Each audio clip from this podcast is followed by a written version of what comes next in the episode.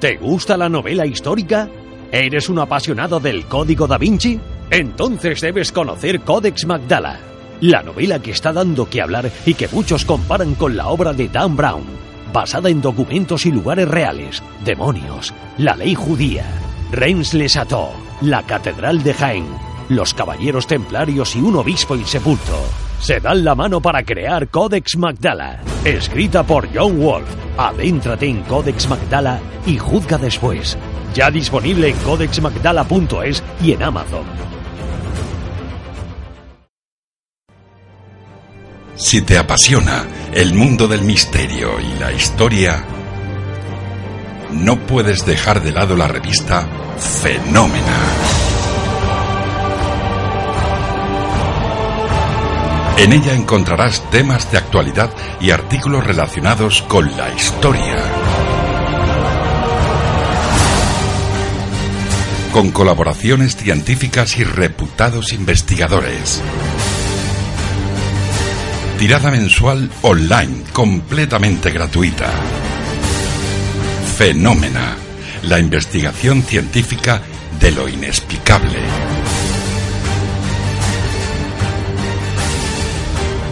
Visita Fenómena en fenómena-es.com y síguenos en redes sociales.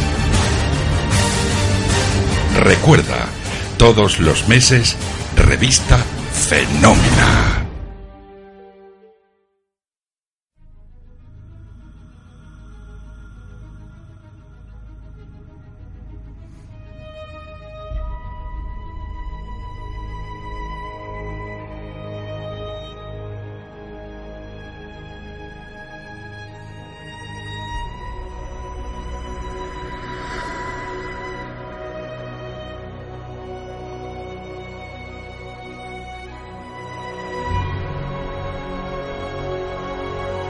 ¿Están preparados? Ahora comienza Invicta Historia. Con John Wolf.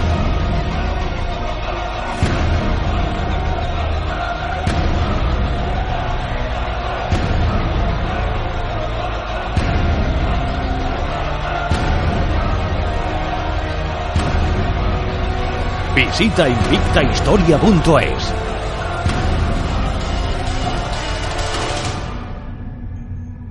No existe una reliquia cristiana en el mundo que crea más controversia que la sábana santa de Turín. Para los cristianos es la prueba irrefutable de la resurrección de Jesús. Pero para muchos científicos e historiadores se trata de una falsificación del siglo XIV, la fecha que el carbono 14 dató al manto. Pero igual que pasa con la sábana santa, la propia vida y enseñanza de Jesús de Nazaret se pone con frecuencia en entredicho fuera de la religión cristiana. ¿Quién fue históricamente Jesús de Nazaret? ¿Pudo estar casado y tener descendencia? ¿Creó Leonardo da Vinci la sábana santa?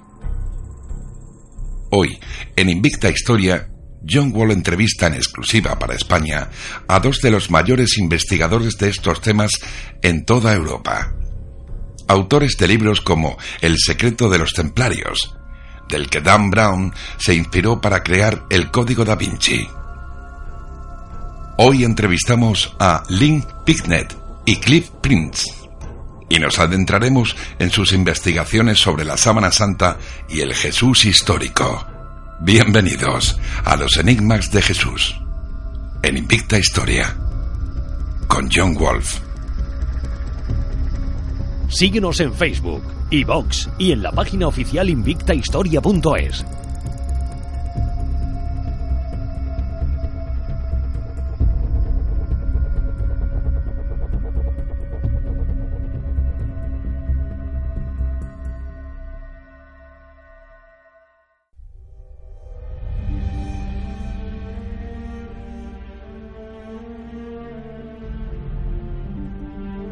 Están escuchando Los Enigmas de Jesús en Invicta Historia.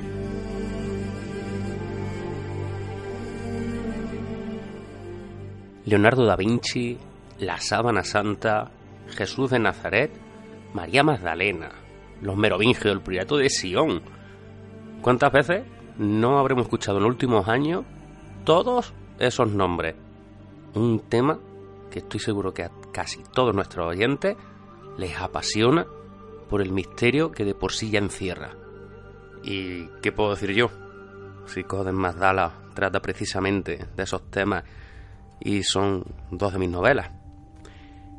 Hoy tenemos aquí, en Invista Historia, a dos personas que son bestsellers a nivel internacional, gracias a sus investigaciones, a sus libros, a todo su trabajo, porque llevan años, años dedicados a adentrarse en el misterio de, por ejemplo, Rennes-le-Château, a adentrarse en el mundo de la sábana santa, a nadar entre libros, pergaminos, muchísimos documentos que para algunos están, digamos, fuera de nuestro alcance. Incluso, fijaos una cosa, Dan Brown reconoció que tuvo en cuenta su libro La revelación de los templarios para crear su obra El Código da Vinci. O sea, no estamos hablando de dos autores cualquiera. Hoy tenemos aquí el honor de tener en Invista Historia a Clive Prince y a Lynn Pinkett, los autores de La Revelación de los Templarios, como hemos dicho antes, también de Las Máscaras de Cristo, El Gran Secreto de Leonardo da Vinci, entre otros muchos libros. Hay que agradecerle, sinceramente, que hayan aceptado pasar por los micros de Invista Historia, porque si buscan en Google van a ver que no hay prácticamente entrevistas de ellos. Y ojo, mira que nosotros muchas veces rebuscamos para orientarnos un poco sobre qué preguntan y qué no preguntan otros para ver qué podemos nosotros sonsacar. Pues esta vez ha sido prácticamente imposible. A Georgina, nuestra traductora, la teníamos loca buscando entrevistas de ellos, no las encontraba prácticamente. Pero bueno, vamos a iniciar este programa hablando nada más y nada menos que con Lynn Pinkett. Ella nos va a hablar de la sábana santa, de las investigaciones que han hecho sobre ella y sobre cómo creen que Leonardo da Vinci pudo tener mucho que ver con este lienzo.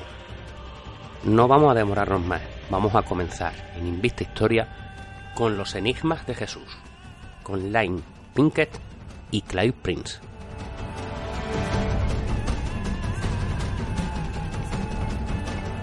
Síguenos en Facebook, iVox y en la página oficial invictahistoria.es.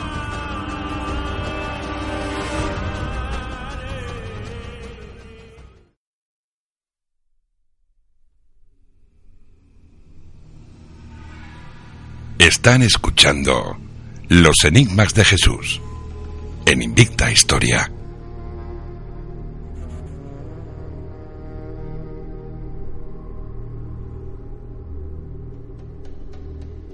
Lynn Pinkett, bienvenida a Invicta Historia.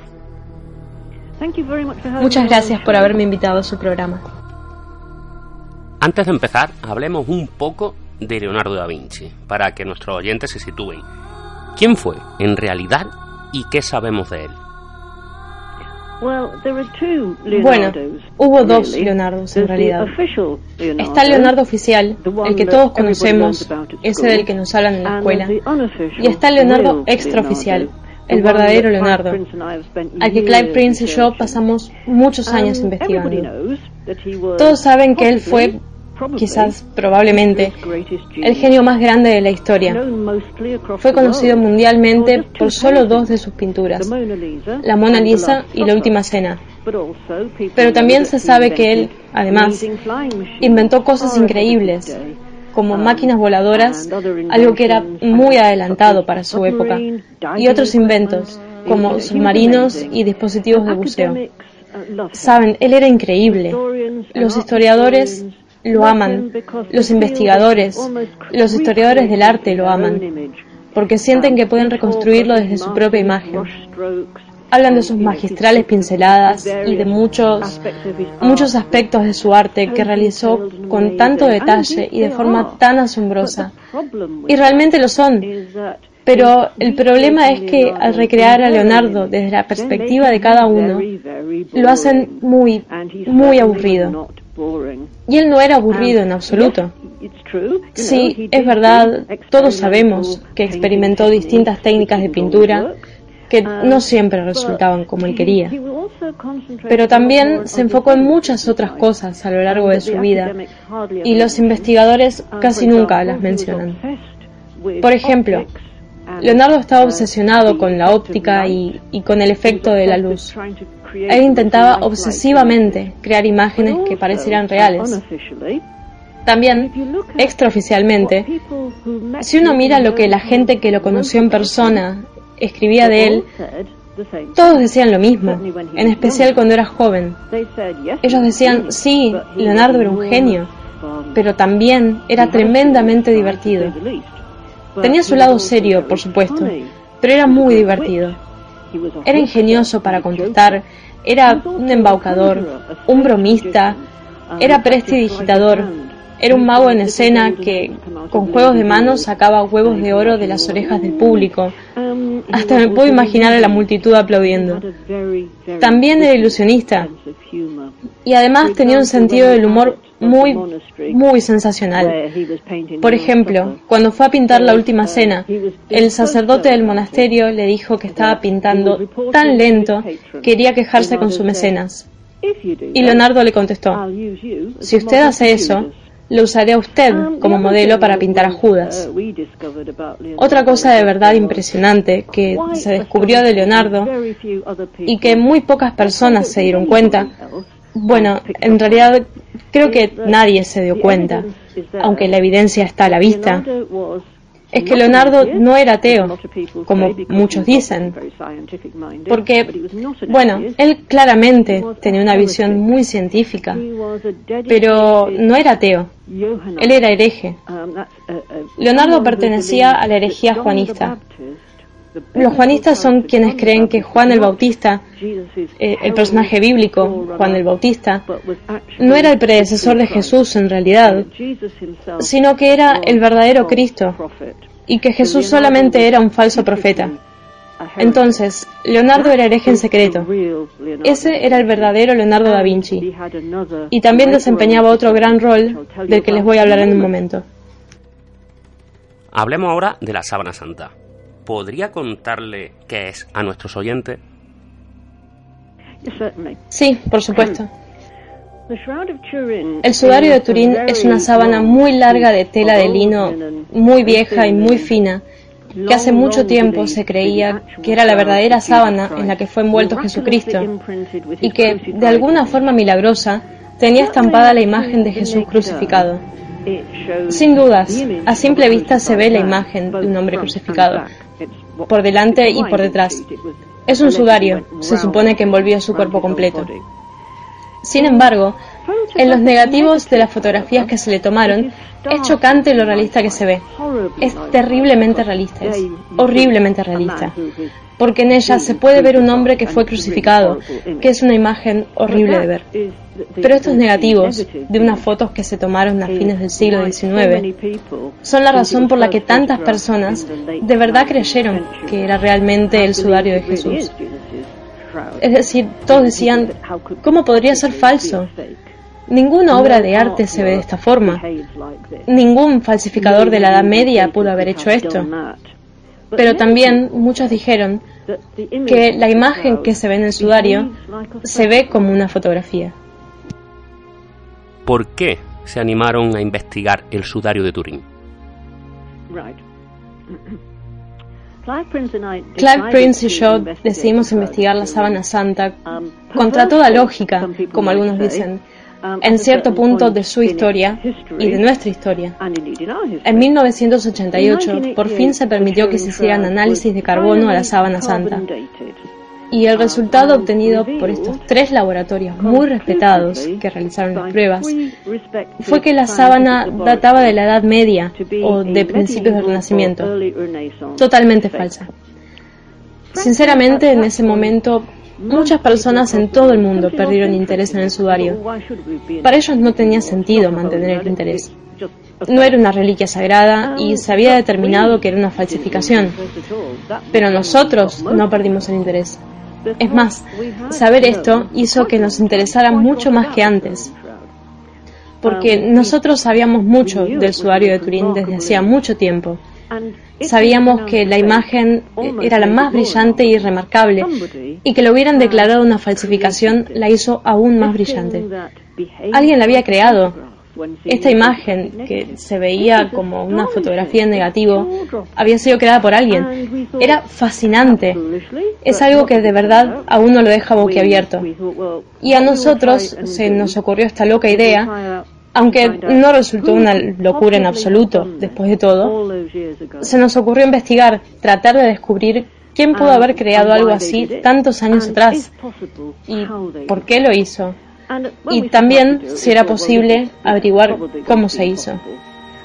Cuando empezamos a investigar, creímos que iba a ser imposible, más que nada porque ya había pasado mucho tiempo. Pero en realidad es gracioso lo fácil que nos resultó descubrir quién lo había hecho. Entonces, simplemente nos enfocamos en estas grandes preguntas para empezar.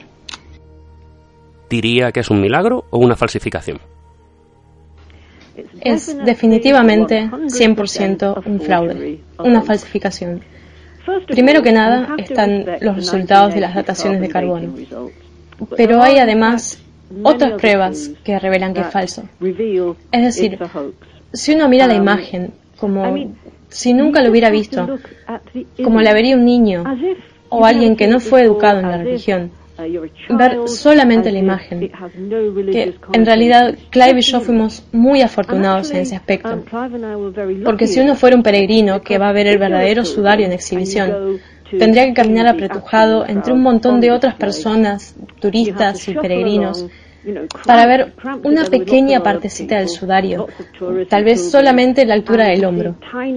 Pero yo fui encargada en una exhibición fotográfica, dos exhibiciones en realidad, ambas llamadas lo inexplicado, luego de que se hicieran las dataciones de carbono. La atracción central de estas dos exhibiciones que se realizaron en galerías de fotografía era una transparencia de tamaño real de una fotografía del sudario. Estaba sobre una caja de luz fabricada especialmente para esto, colocada en el suelo, a la altura de la rodilla, más o menos. Entonces, los visitantes de estas galerías podrían pasar al lado de ella y ver la imagen, o bien pararse bien atrás, porque eran salas enormes, y ver desde todos los ángulos posibles. Entonces era como si pudieras ver el sudario, pero mejor, porque estabas viendo cada pedacito de él. Y también podrías tomarte tu tiempo para observarlo de punta a punta, se podía ver desde todos los ángulos. Y era muy interesante lo que la gente decía cuando veían el sudario. Decían cosas como, por ejemplo, este hombre es increíblemente alto. Entonces lo pusimos a prueba y resultó que eh, sí, efectivamente, el hombre tuvo que haber medido 2 metros y 10 centímetros de altura visto desde adelante. y visto desde atrás era incluso un poco más alto. Entonces, hay dos razones para decir que esto es imposible. Quiero decir, si Jesucristo hubiera sido un gigante, alguien lo hubiera dicho, hubiera figurado en la Biblia, la gente hubiera hecho hincapié en esto. Y hay, bueno, otros detalles que pueden verse a simple vista, cosas impresionantes, como que el hombre que está estampado en la sábana tiene las manos cruzadas de una forma muy modesta sobre sus genitales, como si se esperara que esta imagen luego fuera exhibida. El cabello hace un marco precioso sobre su rostro, pero cae de una forma extraña. El cabello no debería caer sobre su rostro si el hombre está acostado, debería estar hacia atrás, en dirección a la almohada o lo que fuera que tuviera. Y además, hay otra cosa que voy a explicar luego. Hay un pequeño círculo muy extraño cerca del puente de la nariz. Y también hay otras pistas en la misma imagen, eh, pero la, altura excesiva de este hombre indica que es una imagen proyectada y eso era una gran, gran incógnita para nosotros. ¿Qué otros detalles indican que el sudario de Turín podría ser esa falsificación? No hay duda de que el sudario de Turín es falso. Primero que nada están las dataciones de carbono que les mencioné, que fueron hechas en la década del 80 por tres distintos laboratorios muy importantes. Después está la gran cantidad de evidencia visual que se obtiene al mirar la figura del hombre de la sábana. La altura exagerada, la forma extraña en la que se encontraba el cuerpo, como si lo fueran a exhibir.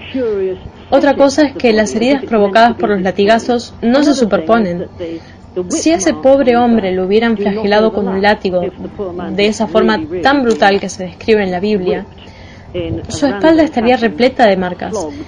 Pero las marcas están puestas formando un patrón en el que se puede ver cada marca individualmente. Resulta obvio que todo lo que se ve en este hombre fue pensado para una exhibición y por eso todo tenía que ser perfecto. Sin embargo, hay algunas irregularidades, como las que les dije sobre el cabello, que está arreglado de una forma muy peculiar. No tiene orejas. Hay un espacio en blanco en ambos lados donde deberían estar sus orejas. Su rostro es muy delgado. La cabeza es muy pequeña en relación a su cuerpo y está ligeramente desplazada de donde tendría que estar. También hay una línea en la base del cuello que muestra que efectivamente la imagen del rostro, el resto del frente y la parte de atrás del cuerpo fueron hechas por separado. Entonces, estamos viendo tres imágenes ensambladas en una. Otro detalle que muestra que es una falsificación es en el frente, en su rostro, eh, el mentón, la altura, la altura de su mentón está como, como si estuviera sosteniendo la mirada. Claro que no está mirando, tiene los ojos cerrados, pero la forma en la que está sostenida la cabeza, firme hacia los ojos del espectador, y en la parte de atrás la cabeza está inclinada, entonces no concuerda. El sudario en su totalidad es imposible por muchas, muchas razones. ¿Qué implicación tuvieron la Iglesia y los Saboya en la creación de la sábana? Debo decir primero que hubo una sábana santa, la sábana santa, antes de esta, que se encontró en Francia en el siglo XIV, pero era tan falsa que daba vergüenza. Era muy evidente que estaba pintada y los turistas y los peregrinos que iban a verla quedaban decepcionados, enojados y muy avergonzados, porque era muy claro que era falsa. Incluso el obispo del lugar se sentía así. Él decía, yo sé quién pintó esto. Entonces, había una sábana santa y un día simplemente desapareció, porque bueno, básicamente porque era una vergüenza para la iglesia. Y luego, por muchos años, hubo rumores de que había otra sábana santa, pero nunca nadie la vio y también desapareció. Y finalmente, a fines del siglo XV, apareció de repente la sábana santa, que era una nueva, un reemplazo. Es la que hoy conocemos como el sudario de Turín. Y esta no es una pintura, no tiene ni una gota de pintura. Era algo extraordinario. Fue recibido con mucha estridencia y a la iglesia, por supuesto, le encantó. Tenían una capilla especial en la que estaba el sudario para que los peregrinos pudieran ir a verla. El punto era, por supuesto, que los peregrinos pagaran para verla, porque ellos siempre gastaron mucho dinero en todo lo que ofrecía la iglesia, fuera sagrado o no. Entonces, básicamente, la iglesia estaba haciendo muchísimo dinero con el sudario. Y por supuesto que la iglesia, bueno, por deducción, la iglesia seguro haya decidido que ese era el momento indicado para tener una falsificación de la sábana santa que no pareciera una falsificación, para atraer a los peregrinos y poder hacer mucho dinero con ellos. Esto se dio en un momento de la historia en el que todas las grandes ciudades y estados, la actual Italia, por ejemplo, y otros lugares de Europa, todos estaban compitiendo entre sí para ver quién tenía la, reliquia más grande o la mejor reliquia y se estaban disputando la mejor reputación y por supuesto también dinero. Y la mejor reputación vendría de la sábana santa, no solo porque tenía la imagen real de Jesús, que no es poca cosa, sino porque también, supuestamente, estaba manchada por su sangre santa. Y esto era lo más remarcable. Y es precisamente lo que la iglesia quería. Un sudario que fuera remarcable y no una falsificación que diera vergüenza, como la anterior. Y lo lograron con el sudario de Turín. Es posible que hayan estado trabajando con quien quiera sea el que la hizo. Ustedes, ustedes ya saben que yo creo que fue Leonardo da Vinci. Y que le pagaran a esa persona como se le paga a cualquiera a quien se le encarga un trabajo. Ese pudo haber sido el gran secreto, por supuesto, porque la gente tenía que creer que era real. En su momento, la casa real de lo que luego se convirtió en Italia unificada, la familia Saboya, era dueño del sudario de Turín. También sabemos que, luego de que Leonardo muriera, fueron a buscar uno de sus cuadernos, no sabemos por qué. Lo compraron y se lo llevaron para dejarlo en sus archivos. Ese cuaderno desapareció inmediatamente y dijeron que se les había perdido. Y por supuesto que no lo perdieron. Fuera lo que fuese, era un gran secreto. Pero curiosamente, durante el siglo XX, una mujer de la familia Saboya escribió sus memorias y mencionó brevemente pero con firmeza, el sudario de Turín es falso.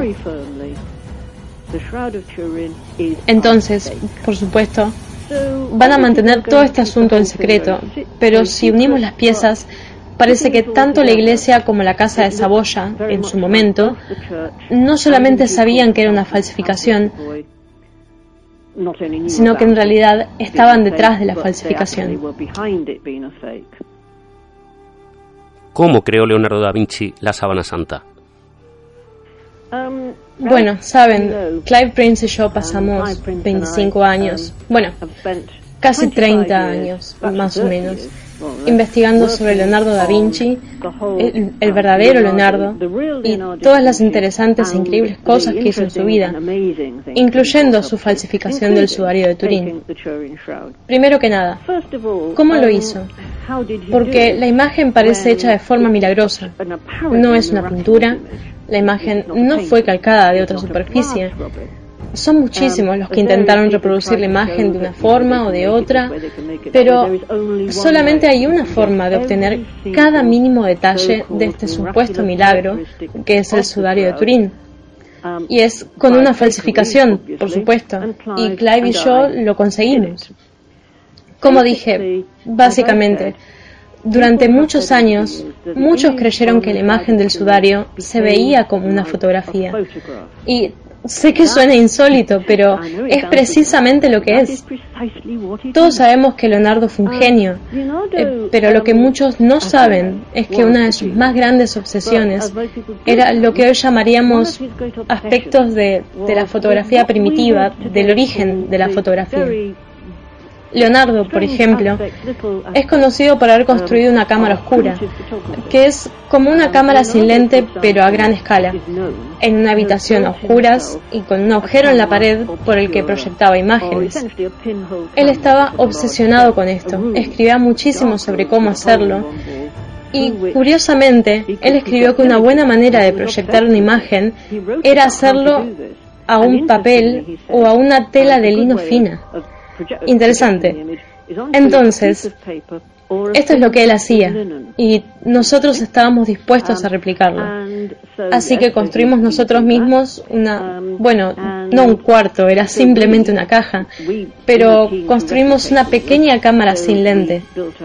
También sabíamos que Leonardo hacía sus propios lentes. Hasta se hizo unos lentes de sol con un vidrio azul oscuro. Se preguntarán por qué podría necesitar lentes de sol. Él estaba trabajando expuesto a mucha luz y a mucho calor, porque es precisamente lo que se necesita para crear una imagen como la del sudario. Sabemos esto porque es lo que descubrimos cuando estábamos intentando replicar la sábana. Pero, por supuesto, la fotografía no es solo una imagen proyectada. Una fotografía es lo que uno captura, lo que uno fija para poder mirar después, claro.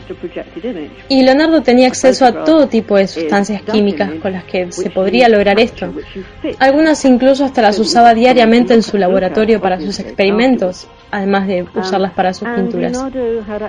Todo esto lo averiguamos a partir de, de las anotaciones que hizo en sus cuadernos y a partir de suposiciones sobre qué pudo haber usado y qué tenemos disponible ahora. Esto lo hicimos en la década del 90. Reunimos todo lo que teníamos. Nosotros eh, teníamos el, el busto de un bailarín, una cabeza tallada de un bailarín. Y con eso nos las arreglamos para proyectar esa imagen a una tela en nuestra cámara oscura. Y bueno, pasamos por un montón de etapas que las contamos todas en nuestro libro. Esto es lo que hay que hacer para crear una imagen como la del sudario. Y nos tomó bastante tiempo, porque nosotros no teníamos acceso a la, maravillosa luz solar de Italia, el sol cálido. Quiero decir, ustedes en España lo tienen, pero estamos hablando de Gran Bretaña, de, Inglaterra. Y como estábamos haciendo este trabajo en un garaje en el sur de Inglaterra y no había mucho sol, Tuvimos que usar lámparas que dieran mucho calor. Nos tomó casi dos días conseguir una imagen que salió de un color marrón muy claro, una imagen muy débil. Pero tengan en cuenta que la imagen del sudario a simple vista tampoco es muy oscura ni muy bien definida. Pero la cuestión principal es qué pasaría si lo vieran en negativo. Entonces nos aseguramos de ver la imagen que habíamos logrado con lo que creíamos que era la técnica que Leonardo había utilizado para crear la imagen. Observamos el negativo de la fotografía y de esa forma sí se veía más real. Lo habíamos conseguido y sabíamos que nuestra imagen generaba el mismo efecto.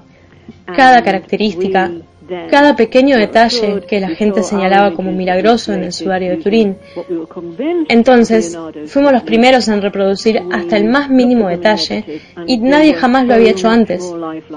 Bueno, en realidad hubo alguien más que también lo hizo, pero fue después de nosotros. Entonces, esto fue un gran descubrimiento. Demostramos que Leonardo pudo haberlo hecho. Él tenía todo lo necesario para hacerlo.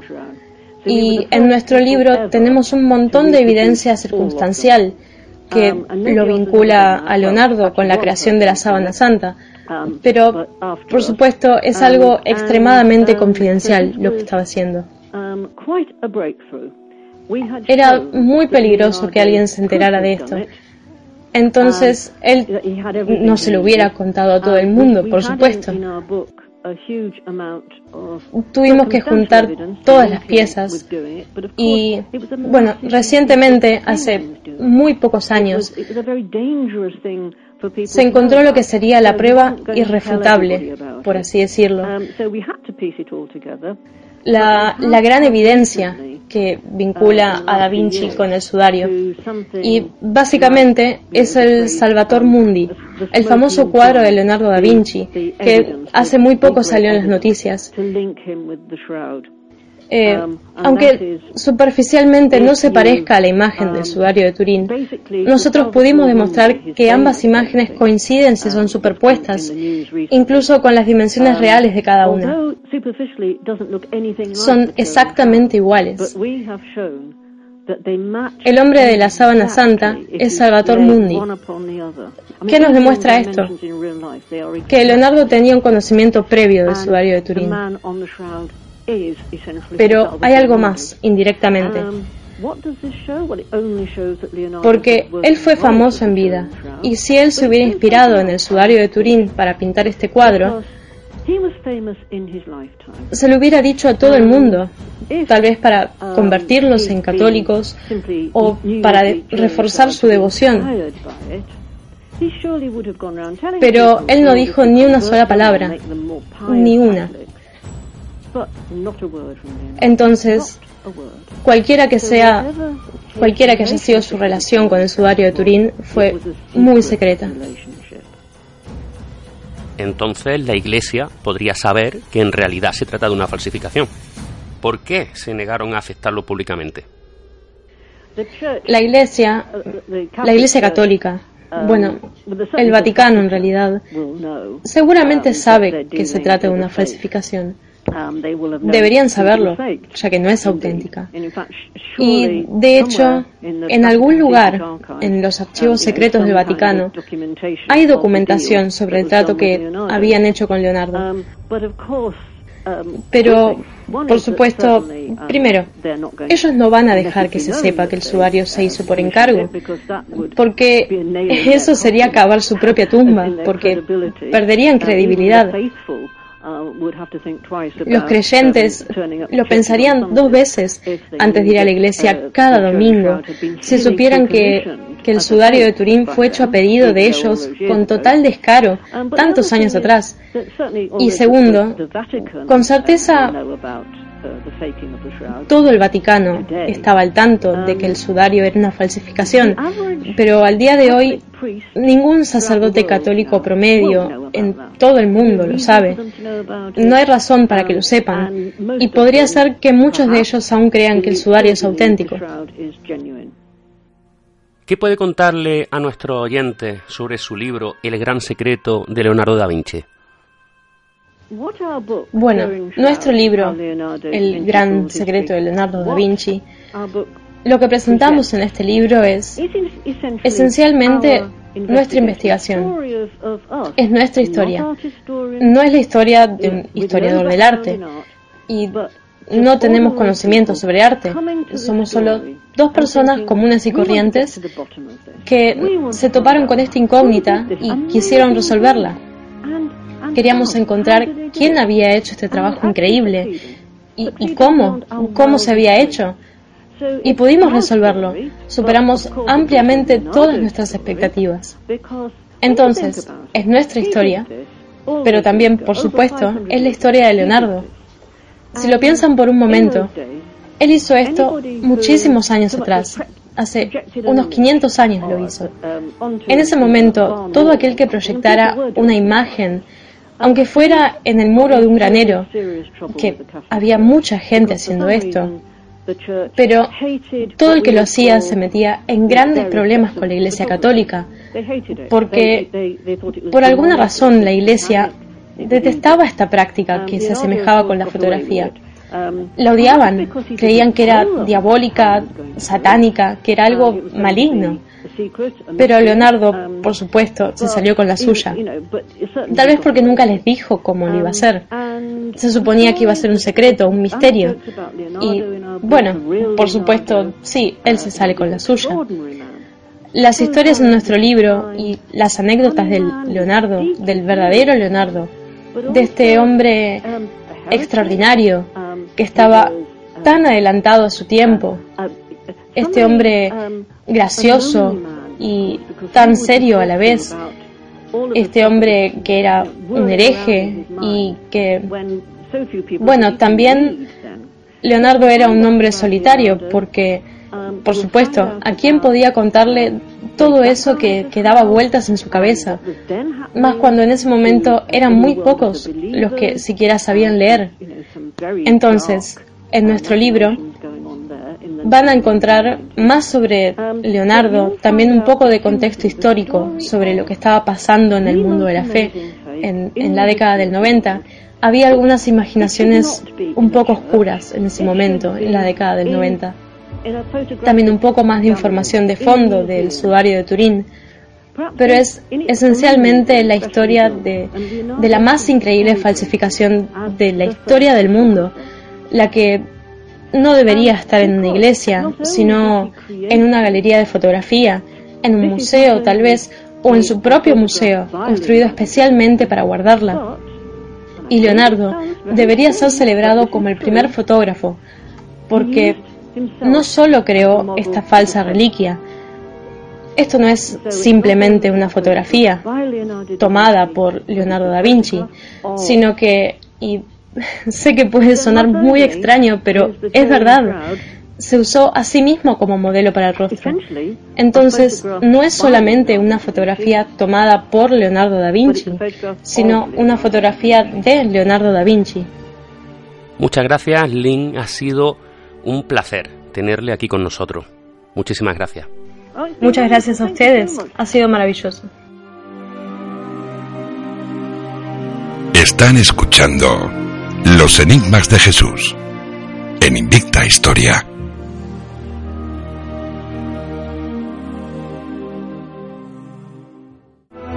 Yggdrasil Editorial presenta. ¿Creías que todo estaba escrito? Te equivocabas. Codex Magdala II. Revelación. Cachemira en la India. El Papa Luna. El Santo Cáliz de Valencia. La Sábana Santa. Una enigmática cruz. Nuevas claves. Un ancestral linaje y datos históricos. Una nueva obra de John Wolfe. Ya disponible en codexmagdala.com y Amazon. Codex Magdala 2. Revelación.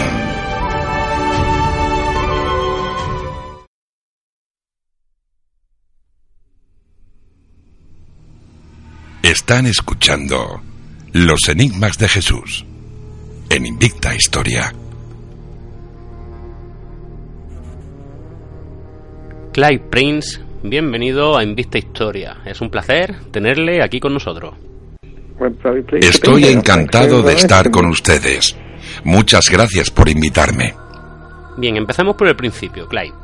¿Quién fue realmente Jesús de Nazaret? Esa es una gran pregunta y no es tan fácil de responder como podrían pensar. Porque en la historia tradicional, la que nos cuentan en la iglesia, se cuenta con mucha seguridad quién era Jesús, a qué vino, qué hacía y qué quería hacer. Pero en realidad hay muchos misterios y preguntas en torno a cada parte de su historia, desde su nacimiento a su crucifixión. La razón por la que Lynn Picknett y yo escribimos Las Máscaras de Cristo fue para tratar de responder alguna de estas preguntas y también para poner al tanto a los lectores de que estos cuestionamientos existen. La mayoría de las personas, en especial los que asisten a la iglesia, no están al tanto de los últimos hallazgos y trabajos de especialistas en las que se arroja nueva luz sobre algunas partes de la historia contadas en los evangelios. Entonces, nosotros quisimos juntar estas investigaciones y descubrimientos para ver hacia dónde nos llevaría toda esta investigación y qué nos diría sobre el verdadero Jesús, incluso hasta en las cosas más sencillas, como por ejemplo si de verdad veríamos a un Jesús de Nazaret, tal vez ni siquiera haya sido Jesús de Nazaret. Es muy probable que lo que fue traducido como de Nazaret hayan sido en realidad las palabras que lo identifican a Jesús como miembro de una secta específica, los nazarenos. Entonces, hasta las preguntas más sencillas, como su nombre y su título, no son tan fáciles de responder como muchos creen. ¿Puede darnos algún ejemplo de cómo, eh, digamos, la Iglesia interpretó a Jesús para crear lo que hoy es el cristianismo? Sí, muchas partes de los evangelios son, bueno, es incuestionable que algunas partes son históricamente precisas, pero otras partes son básicamente ficción. Son historias que fueron creadas para rellenar espacios vacíos. El ejemplo más obvio no es nada menos que la historia del nacimiento de Jesús. Dos de los evangelios, el de Marcos y el de Juan, no dicen absolutamente nada sobre su nacimiento y sus primeros años. Estos comienzan desde el momento en que Jesús es bautizado por Juan Bautista y no parecen haber sabido ni haber estado interesados en saber nada en absoluto sobre qué hizo antes de esto. Luego, en otros dos evangelios de nuestro Testamento, el de Mateo y el de Lucas, rellenaron algunos espacios con historias de su nacimiento. Pero las historias que cuentan no solo son diferentes entre sí, sino que son incompatibles. ¿Saben? No pueden tener razón las dos. Y todo apunta a que ninguno de los dos la tiene.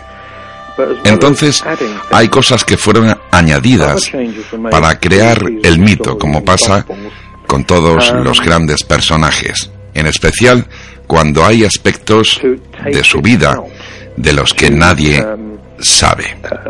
Pero así como se agregaron cosas, se le hicieron otros cambios a la historia de Jesús y a los evangelios para dejar de lado ciertas partes, para cambiar aspectos de la vida de Jesús y de su misión, porque no encajaban con el mensaje que la Iglesia intentaba promover en sus comienzos. Un ejemplo obvio es el rol que se le dio a las mujeres en la misión de Jesús, a María Magdalena en especial. La marginaron tanto como les fue posible, porque es muy claro que las mujeres eran muy importantes en la misión de Jesús. Pero eso no es algo que uno pueda tomar de los evangelios. Tanto para Lynn como para mí, la mayor diferencia entre la historia básica, la que nos cuentan en la iglesia desde niños, está en la relación entre Jesús y Juan Bautista, que es clave para lo que Lynn y yo descubrimos, para la reconstrucción que hicimos acerca de lo que era Jesús y de lo que había venido a hacer. En la Biblia en el Nuevo Testamento, a Juan el Bautista se lo retrata como el predecesor de Cristo. Su única función era preparar el camino para Jesús y anunciarlo como el Mesías, como el Cristo.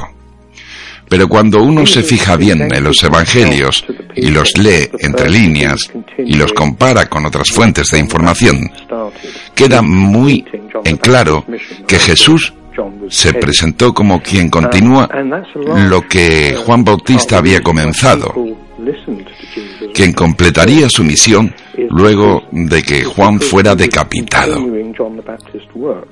Y es por eso que una gran parte de la gente lo escuchó y lo tomó en serio, porque Jesús continuaría con el trabajo de Juan el Bautista.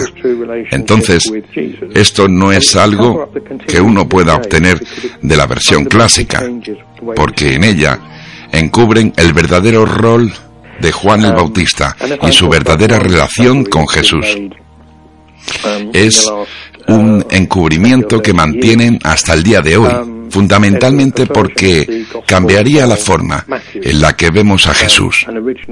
Un descubrimiento que se hizo en los últimos 20 o 30 años. Creo que es una versión además original en hebreo del Evangelio de Mateo. La versión que tenemos hoy no es la original. Había una original que estaba en hebreo, que fue descubierta. Gran parte de esta versión es exactamente igual a la que tenemos hoy del Evangelio de Mateo. Solo algunas cosas fueron cambiadas y todos estos cambios están relacionados a Juan el Bautista, solo por mencionar dos de ellas. En la versión actual del Evangelio, Jesús habla sobre la relevancia de Juan, sobre por qué era importante. Y dice dos cosas. La primera, que todos los profetas y la ley profetizaron hasta Juan, lo que implica que las cosas cambiaron desde la llegada de Juan. En la versión original dice que los profetas y la ley profetizaron acerca de Juan el Bautista lo que es completamente diferente. Dice que Juan el Bautista es la culminación de todas esas profecías. La segunda modificación es que en la versión actual del Evangelio de Mateo, según Jesús, dice que Juan el Bautista vino para salvar a todas las cosas, lo que no tiene mucho sentido y no significa nada. En la versión en hebreo, Jesús dice que Juan vino a salvar a todo el mundo. Entonces, según las palabras originales de Jesús, era Juan el Bautista nuestro Salvador, y no Jesús. ¿Qué fue lo que sucedió realmente en el concilio de Nicea? Um, el primer concilio de Nicea tuvo lugar en el año 325 después de Cristo. Este concilio fue convocado por el emperador Constantino para establecer cuál sería la doctrina de la Iglesia cristiana. Buscaban decidir qué concepciones sobre Jesús serían promovidas por la Iglesia y se convertirían en parte de su credo, y también cuáles serían descartadas y pasarían a ser consideradas como heréticas. Lo curioso es que estamos hablando de 300 años después de la existencia de Jesús. En esa época había infinidad de versiones acerca de cómo Jesús era, de cuál era su misión, de qué nos había enseñado. Eran tantas las versiones que Constantino, básicamente, reunió a todos los que formaban parte de la Iglesia y les dijo, resuelvan esto, decidan qué es lo que realmente creemos. Entonces, la decisión más importante que el concilio tuvo que tomar fue la verdadera naturaleza de Cristo. Porque fue en ese momento que se decidió que Jesús y Dios eran uno, que eran lo mismo, que eran consustanciales. Esta fue la opción elegida por sobre la otra alternativa, que es conocida como el arianismo, que creía más o menos lo mismo que todos los demás, que Jesús era de naturaleza divina, pero que coexistía con Dios desde el principio de los tiempos, y que eran dos entidades distintas, y no eran lo mismo. Entonces el concilio de Nicea creó algo llamado el credo de Nicea, que dice que Dios y Jesús son uno y el mismo. Y eso más adelante se convertiría en la definición del cristianismo y todo lo que estuviera en desacuerdo sería considerado hereje. Se suele decir que en el concilio de Nicea es cuando los cuatro evangelios del Nuevo Testamento fueron elegidos de entre los miles de evangelios que existían. Esto no es completamente correcto, porque ya se había determinado los cánones del cristianismo para ese momento. Lo importante del concilio de Nicea es que fue ahí donde Jesús se convirtió en Dios, en lo que a la iglesia respecta. ¿Existe realmente una tumba de Jesús? ¿Dónde cree que podría estar? ¿Y por qué? Según el cristianismo, no puede haber una tumba porque no puede haber un cuerpo. Porque Jesús resucitó de entre los muertos y ascendió a los cielos.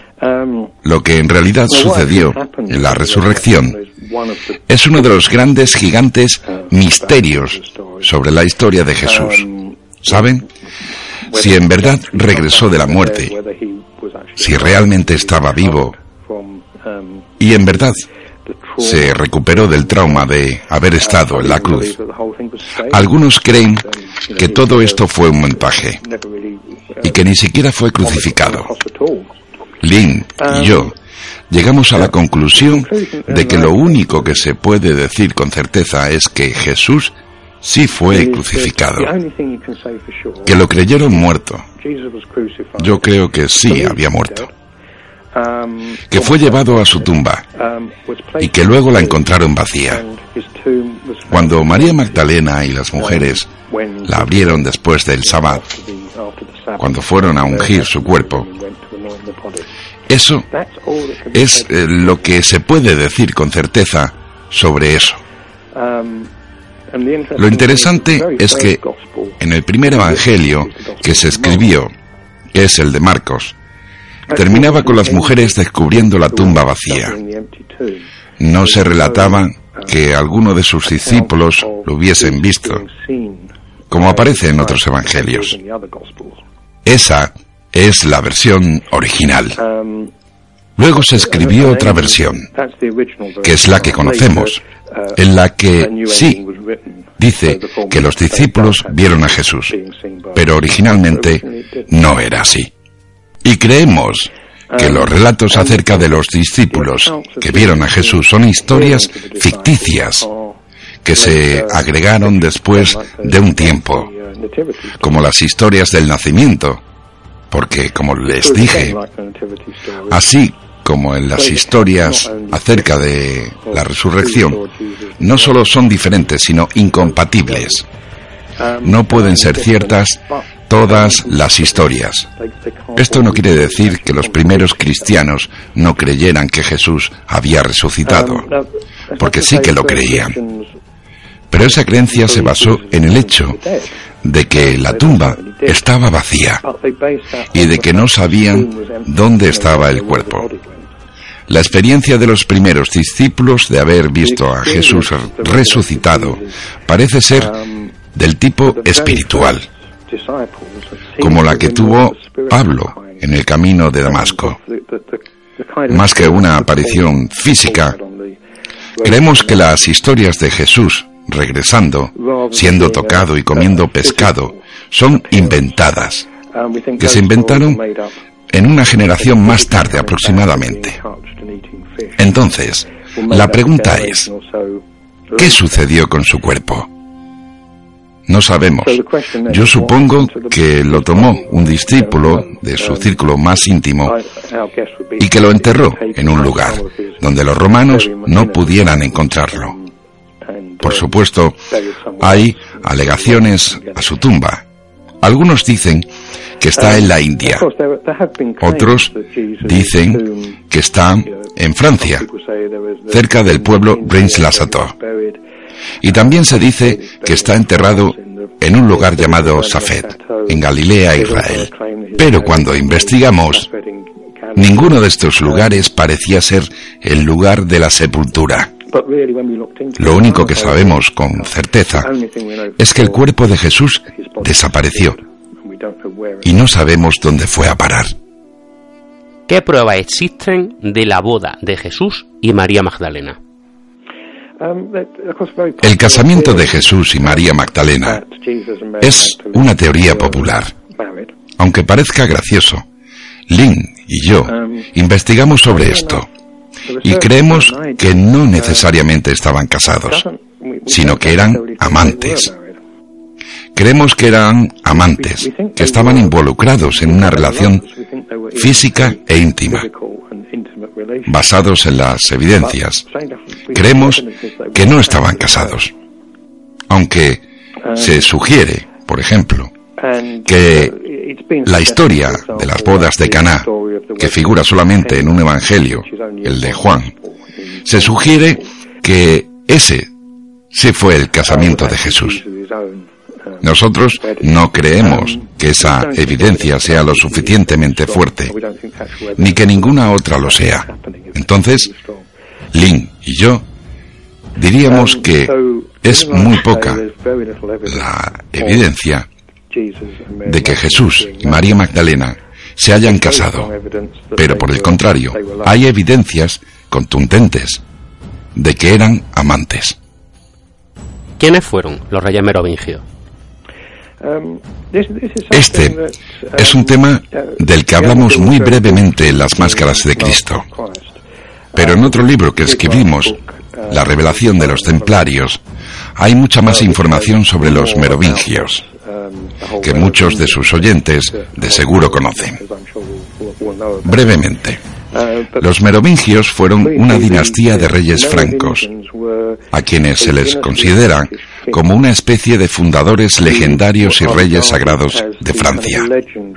Estamos hablando del siglo III al siglo VIII, así que estamos un poco en el reino del mito en muchos aspectos. Todos los reyes francos se ocuparon de expandirse en el mapa. Su reino no cubría todo el territorio actual de Francia y ocupaba parte de Alemania, Bélgica y Países Bajos. Los merovingios tienen un lugar en la historia mítica de Francia. Según la conocida teoría que se expone en el libro El Enigma Sagrado de 1982, los merovingios son en realidad descendientes de Jesús y María Magdalena, una estirpe sagrada. Se cuenta que María Magdalena se fue a Francia y se casó con uno de los reyes francos. Este planteó qué se hace en el Enigma Sagrado parte de unos documentos que fueron dejados de forma anónima en la Biblioteca Nacional de Francia en la década de los 60, a los que llamaron dossiers secretos. En ellos hay genealogías y otros escritos que detallan que los merovingios no solo sobrevivieron unos años después de haber sido derrocados por la dinastía carolingia en el siglo VIII, sino que lograron sobrevivir hasta el día de hoy. Estos documentos, los dossiers secretos, no hacen una conexión con Jesús. Quienes lo hicieron fueron los autores del enigma sagrado. Ellos agregaron esa parte. Y lo que resulta es que hay grandes problemas con toda la teoría de ese linaje. Tanto en los dossiers secretos como en el caso que se expone en el libro El Enigma Sagrado. Hay grandes errores en cuanto a la historia y a la lógica, solo por elegir uno. Una importante cualidad de esta teórica línea de sangre se relaciona con uno de los líderes de la primera cruzada. En el siglo XI, Godofredo de Bouillon, quien conquistó Jerusalén y se convirtió en su primer soberano. Según los dossiers secretos y el enigma sagrado, Godofredo era casi descendiente de los merovingios. Pero si nos guiamos por la historia, no es real. Él era descendiente tanto por parte de su padre como de su madre, de Carlo Magno, quien fue el gran rey de la dinastía carolingia, que desplazó además a los merovingios. Entonces, las afirmaciones de estos documentos son falsas. Entonces, Lin y yo no compartimos esta teoría sobre esa línea sanguínea. ¿Existe realmente un priorato de Sion o algo similar en la historia que parece ser se inventó plantar? Esa es otra pregunta complicada. ¿Existe realmente un priorato de Sion? La respuesta es sí y no. Para poner a todos al tanto rápidamente, se supone que el Priorato de Sion es una sociedad secreta que fue fundada hace unos mil años y que existe para proteger los secretos históricos y esotéricos. El más conocido es el de la supervivencia del linaje merovingio. Eso es lo que afirman los dossiers secretos y que es aceptado por los autores del Enigma Sagrado. Por otro lado, muchos dicen que esto no es más que una farsa y que es solo un montaje y que el priorato de Sion no fue creado sino hasta principios de 1956. Luego, de más de 20 años de investigación, encontramos que la verdad está justo en el medio de estos dos extremos. El priorato de Sion, como se supone que es, y como se lo muestra en el dossier secreto, por ejemplo, es un invento moderno. No sucede antes de la década de los 50, pero no es una farsa o un chiste. Lo que descubrimos fue que el priorato de Sion fue más una pantalla, una tapadera, para una red de sociedades secretas relacionadas entre sí que existían desde hacía un tiempo, no mil, pero por lo menos 300 años. Y crearon este caparazón, por así decirlo, para poder hacer ciertas cosas eh, prácticamente a la vista de todos, pero sin ser descubiertos por nadie al hacerlo. Entonces, creemos que toda esta historia sobre los merovingios en los dossiers secretos son una especie de tapadera que está para esconder a estas sociedades. Pero podemos afirmar con certeza que hay sociedades secretas detrás del priorato de Sion. ¿Qué secreto protegían los templarios?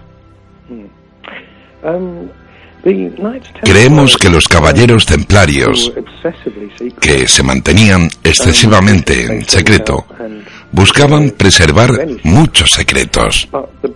Pero el más importante para Lynn y para mí es el que se relaciona con Juan el Bautista, un tema que está presente en muchos de nuestros libros. Es la llamada herejía juanista. Esta es la creencia de que Juan el Bautista es el verdadero Cristo y no Jesús. Esto es algo de lo que hablamos. Como saben, principalmente en nuestro libro La revelación de los templarios, que le siguió a El gran secreto de Leonardo da Vinci el libro que Lynn y yo escribimos. En este último comenzamos observando las pinturas de Leonardo da Vinci y tratando de descifrar sus mensajes ocultos. Cuando encontramos que siempre había una relación con Juan el Bautista. Leonardo, siempre que tenía oportunidad, hacía alusión a Juan el Bautista, al punto de que parecía importarle más Juan el Bautista que Jesús. Ese fue nuestro punto de partida para la revelación de los templarios. Y cuando vimos eso, encontramos que esta herejía juanista es como un entramado que pasa por una historia satírica. Creemos que los caballeros templarios jugaban un papel crucial en esa cadena para que el secreto pudiera pasar a través de los tiempos. Lo importante es que es incuestionable que la Iglesia, en sus comienzos, tenía un rival, una secta que consideraban que Juan el Bautista era el legítimo Mesías. Esta herejía existió de forma paralela con la Iglesia y fue documentada dentro de los primeros 500 años posteriores a la creación de la Iglesia. También se encontró documentación escrita con caracteres arábicos hasta el siglo VIII. Entonces, son 800 años de historia desde la era de Cristo. Y de hecho, esta herejía sigue hasta el día de hoy, en una secta llamada Mandeísmo, que está ubicada en el sur de Irán e Irak, cuyo gran profeta es Juan el Bautista y no Jesús. Porque Jesús es más que un usurpador. Esta herejía esta creencia de que Juan el Bautista es más importante también aparece en Europa como una especie de tradición subterránea que aparece en la época de las cruzadas. En ese momento, esta secta, los mandeístas, que aunque fueron confinados al sur de Irak e Irán, ahora comenzaron a expandirse por el mundo en la época de las cruzadas se los podía encontrar por todo el Medio Oriente, incluso en las ciudades donde se daban las cruzadas y especialmente donde los caballeros templarios se encontraban. Y cuando investigamos sobre los caballeros templarios, hallamos que tenían una veneración y devoción muy especial por Juan el Bautista, a quien le dedicaron muchas de sus iglesias y capillas, por razones que nadie puede explicar. Hay muchas conexiones. Una muy obvia es que la orden templaria fue suprimida porque los habían considerado herejes, adoradores del diablo y blasfemos. Se había dicho que estaban adorando una cabeza cercenada que muchos templarios afirmaron que era la cabeza de Juan el Bautista, que, por supuesto, había muerto decapitado. Entonces, el mayor secreto, entre los miles de grandes secretos que los templarios guardaban, era la importancia de Juan el Bautista. ¿Cree que hoy en día puede haber descendientes de Jesús? Bien, podría haber descendientes de Jesús, ya que si estaba casado, ya sea que haya estado casado con María Magdalena o que solo hayan sido amantes, tenemos que pensar que Jesús probablemente se casó con alguien más. Lo que hace esta historia un poco más complicada. Pero si él estaba involucrado con alguien, es muy probable que haya tenido hijos. Pero la pregunta entonces es, ¿y qué? Porque si Jesús estaba casado y tenía hijos, eso solo sugeriría que era un mortal, un ser humano común y corriente. Entonces no habría nada de especial en eso. Pero incluso si su ADN tuviera algo en especial que lo hiciera divino y diferente, algo que yo no creo ni por un momento que así haya sido, hoy debería haber millones de descendientes de él. Entonces, si uno calcula el número de hijos que por cada generación se ha tenido, no sería solo un pequeño puñado de personas o una sola familia, serían millones. Entonces, creemos que es un muy buen caso que Jesús haya estado casado, que haya tenido relaciones sexuales y que por lo tanto haya tenido hijos. Pero no creo que de verdad importe. Probablemente haya montones de descendientes de Jesús y no hay nada de especial en ello. Pero, ¿y de Juan el Bautista? ¿Cree que sería posible que hubiera descendientes hoy en día?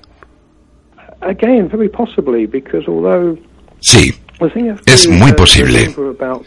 Porque bueno, deben tener en cuenta que en los evangelios era costumbre escribir sobre cosas muy particulares.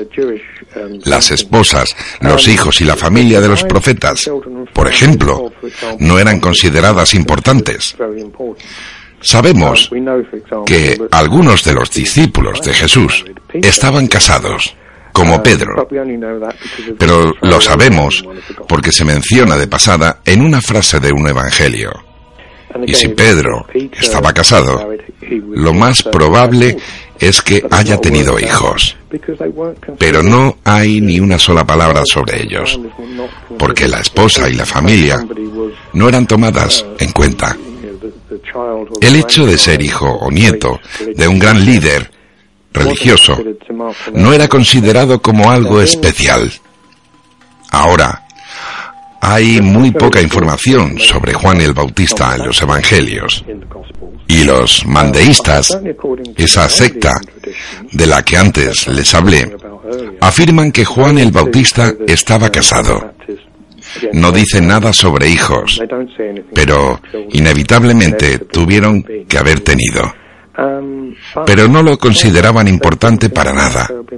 Entonces, sí, probablemente haya descendientes de Juan el Bautista en estos tiempos. ¿Saben? Hay otros asuntos más fuertes que la descendencia de Jesús, pero ya saben, ¿qué importa? ¿Qué secreto oculta Resley Chateau? ¿Qué encontró el abad Sonier? Esa es otra gran pregunta. Pasé 20 años investigando y visitando Renslasato y no creo que hayamos resuelto el misterio, considerando como misterio central de dónde obtuvo el abad Saunier su inexplicable riqueza. Pero después de todo ese tiempo investigando, llegamos a algunas conclusiones sobre cuáles no son las respuestas. No creemos haber encontrado un tesoro. No creemos haber encontrado la tumba de Jesús. No creemos haber encontrado pruebas de que Jesús se haya casado con María Magdalena. Y no creemos haber encontrado ni el Santo Grial ni el Arca de la Alianza. Lo que sí creemos y tenemos muy claro es que el abad Saunier se estaba buscando algo.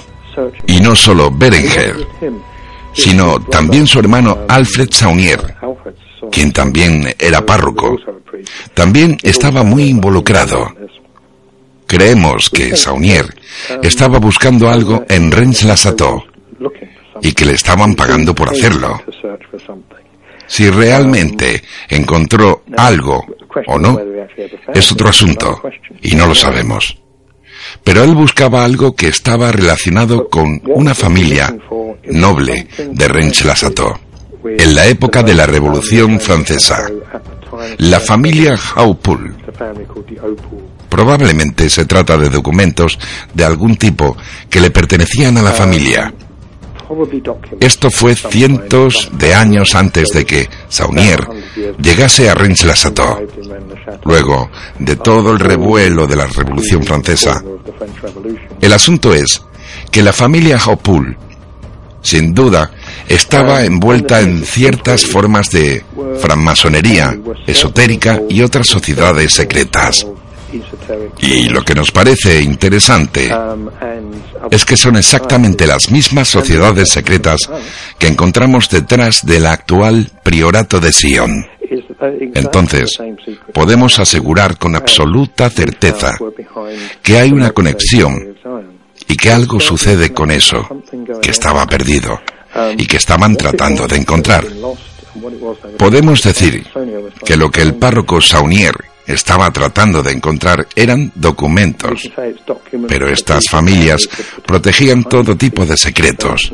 Entonces, no podemos hacer de cuenta que sabemos porque no sabemos. Ciertamente no sabemos.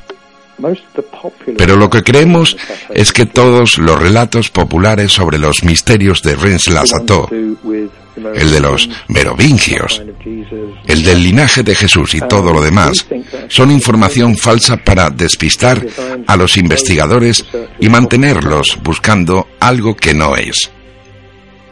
La respuesta a este misterio es otra cosa. Algún documento que estaba en posesión de esa familia y que revelaba algo de gran importancia. Pero hasta que no encontremos ese documento, solo podemos adivinar, como todo el mundo. Muy bien, Clive. Muchísimas gracias por su tiempo. Eh, ha sido un honor y un gran placer tenerles aquí a ambos. Su trabajo, en verdad, es increíble. Muchas gracias. Es muy amable de su parte. Ha sido un enorme placer. Muchas gracias por darme la oportunidad de hablar con ustedes y sus oyentes.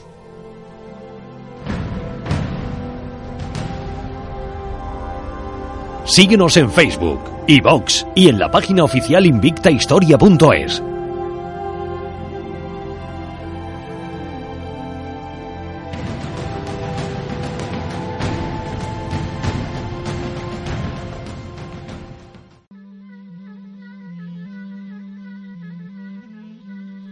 Están escuchando Los Enigmas de Jesús en Invicta Historia.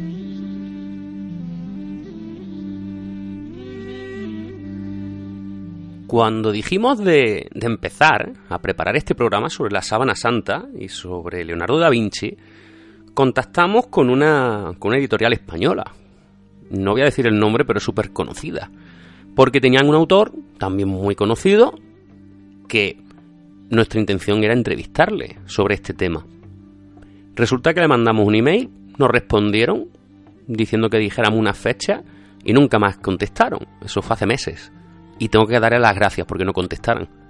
Se las doy porque gracias a esa falta de noticias, a esa, digamos, mm, falta de profesionalidad, sinceramente, porque y de educación, porque lo mínimo creo que es contestar a un mensaje, decidimos contactar tanto con Lynn Pinkett como con Clay Prince. Y oye, lo conseguimos.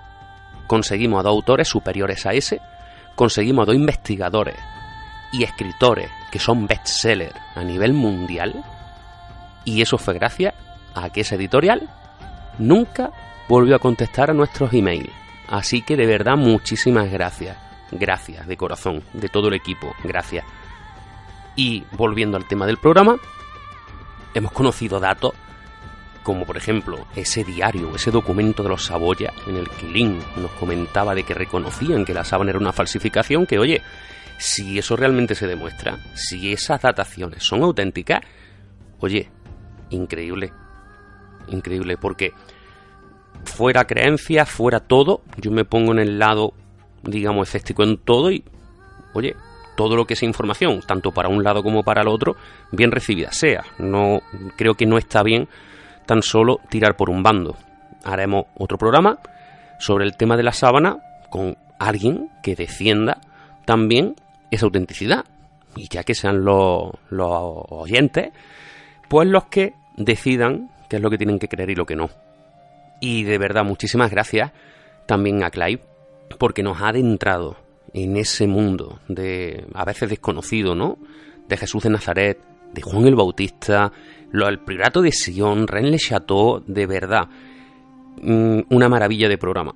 Muchísimas gracias a los dos, porque mm, para un apasionado de estos temas como yo, todos creo que ya sabéis que mis libros de Codes Mazdala tratan precisamente de estos temas a modo novela. Ellos son investigadores, no son autores de novela, pero lo mío es la novela de verdad escuchar, por ejemplo, cómo incluso él comparte investigativamente, ¿no? O como se diga, ¿no? El hecho de que el priorato de Sion sea una tapadera para ocultar otras órdenes secretas y yo en Codes más 2 mmm, mencione lo mismo, de verdad, me, me ha encantado. Me ha encantado. Así que se lo agradecemos de corazón de todo el equipo, a ambos por estar aquí. Y a ustedes le emplazamos a la semana que viene aquí en Invista Historia para sumergirnos en otro tema que mm, creo que va a ser espeluznante. Así que nos vemos la semana que viene y atento a Facebook y a la página web oficial para descubrir el nuevo tema que vamos a tocar. Nos vemos la semana que viene, aquí, en Invista Historia.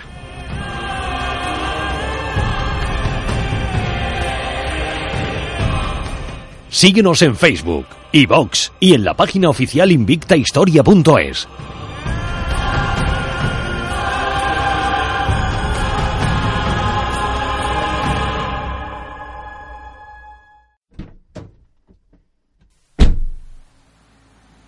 Es una noche cerrada, cuando un muchacho que vuelve a casa, en su coche, descubre en el borde de la carretera una chica que parece que está haciendo autostop.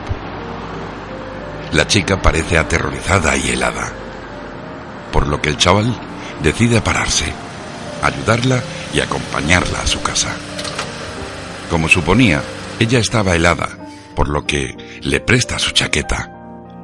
La chica no es muy habladora, así que es él el que habla casi todo el trayecto. A la mañana siguiente, el muchacho se da cuenta de que la muchacha se llevó su chaqueta a casa.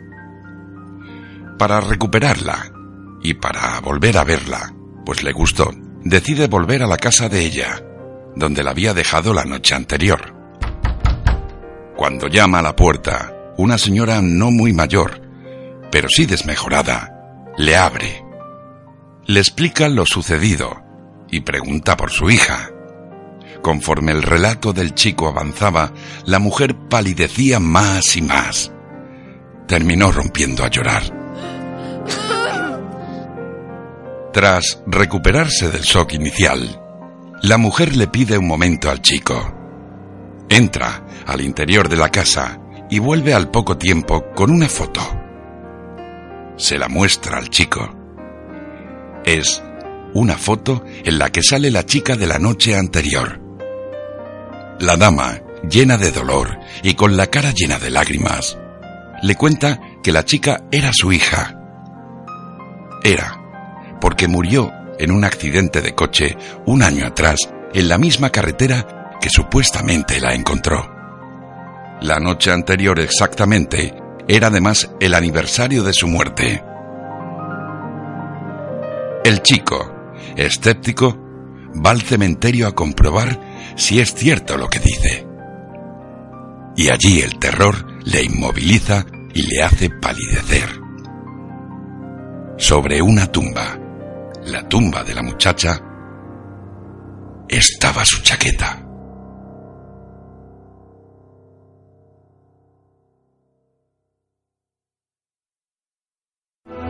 Yggdrasil Editorial presenta. ¿Creías que todo estaba escrito? Te equivocabas. Codex Magdala II. Revelación. Cachemira en la India. El Papa Luna. El Santo Cáliz de Valencia. La Sábana Santa una enigmática cruz, nuevas claves, un ancestral linaje y datos históricos. Una nueva obra de John Wolfe, ya disponible en codexmagdala.com y Amazon. Codex Magdala 2. Revelación.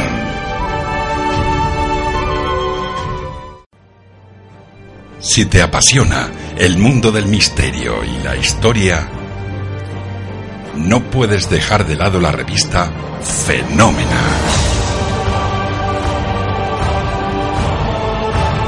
En ella encontrarás temas de actualidad y artículos relacionados con la historia. Con colaboraciones científicas y reputados investigadores tirada mensual online, completamente gratuita. Fenómena, la investigación científica de lo inexplicable.